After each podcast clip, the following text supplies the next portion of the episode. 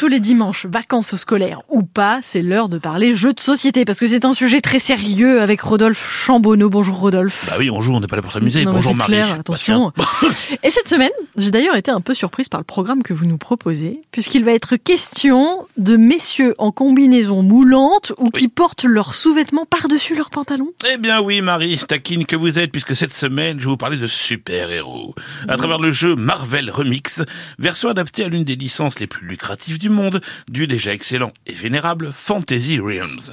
Dans Marvel Remix, vous allez devoir constituer la meilleure main de 7 cartes possibles en créant des combinaisons pour marquer le plus de points possible aussi. hein. Alors, ça va être un de ces jeux de deck building dont vous nous parlez parfois, je présume. Alors, pas cette fois, parce que, alors, on pourrait aussi appeler ça du hand building, c'est un type de jeu dans lequel on doit optimiser un petit paquet de cartes. Ouais. Sauf que dans Marvel Remix, bah, rien de tout ça, puisqu'on ne va même pas jouer les cartes. Mais alors, si on va pas jouer les cartes, en quoi ça consiste? Alors, bah, en fait, c'est un peu plus simple. Au début de la partie, chaque joueur reçoit un vilain, c'est le nom, hein, et six autres cartes qui peuvent être des héros, des alliés, des lieux, etc. Et à chaque tour, le joueur va piocher soit une carte dans le paquet vilain, soit une carte dans le paquet remix, soit une carte dans la défausse. Et alors, c'est là qu'il y a tout le sel du jeu. La défausse, elle est commune, elle est visible, et s'il y a 10 cartes dans la défausse, la partie s'arrête. La première conséquence, c'est que si je pioche dans un des paquets, bah, je vais augmenter la défausse, je vais rajouter une carte. Donc la partie peut donc être très courte. Mais à si je prends dans la défausse, son nombre va pas changer, et donc la partie ne va pas avancer vers son terme. Et du même coup, bah, défausser, ça devient un choix difficile. Par exemple, je peux avoir dans la main une carte qui me sert à rien. Mais ce que j'ai vu piocher mon adversaire me fait dire qu'elle pourrait lui le tenter si je la mets dans la défausse.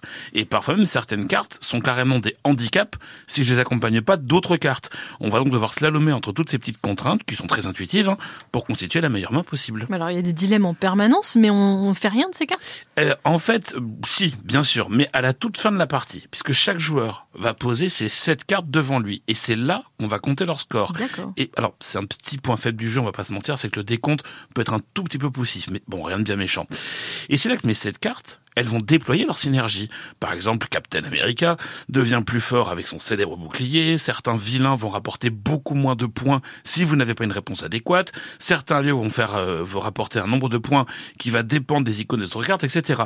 Donc c'est un jeu qui est extrêmement simple à comprendre, qui est très addictif, et c'est pas rare en fait d'enchaîner des parties 1, 2, 3, 4 parce que c'est très court, ne serait-ce que pour retirer, vous savez, le goût amer de la dernière fois, pendant laquelle votre adversaire vous a privé de la carte que vous vouliez, là, juste sous votre nez, là.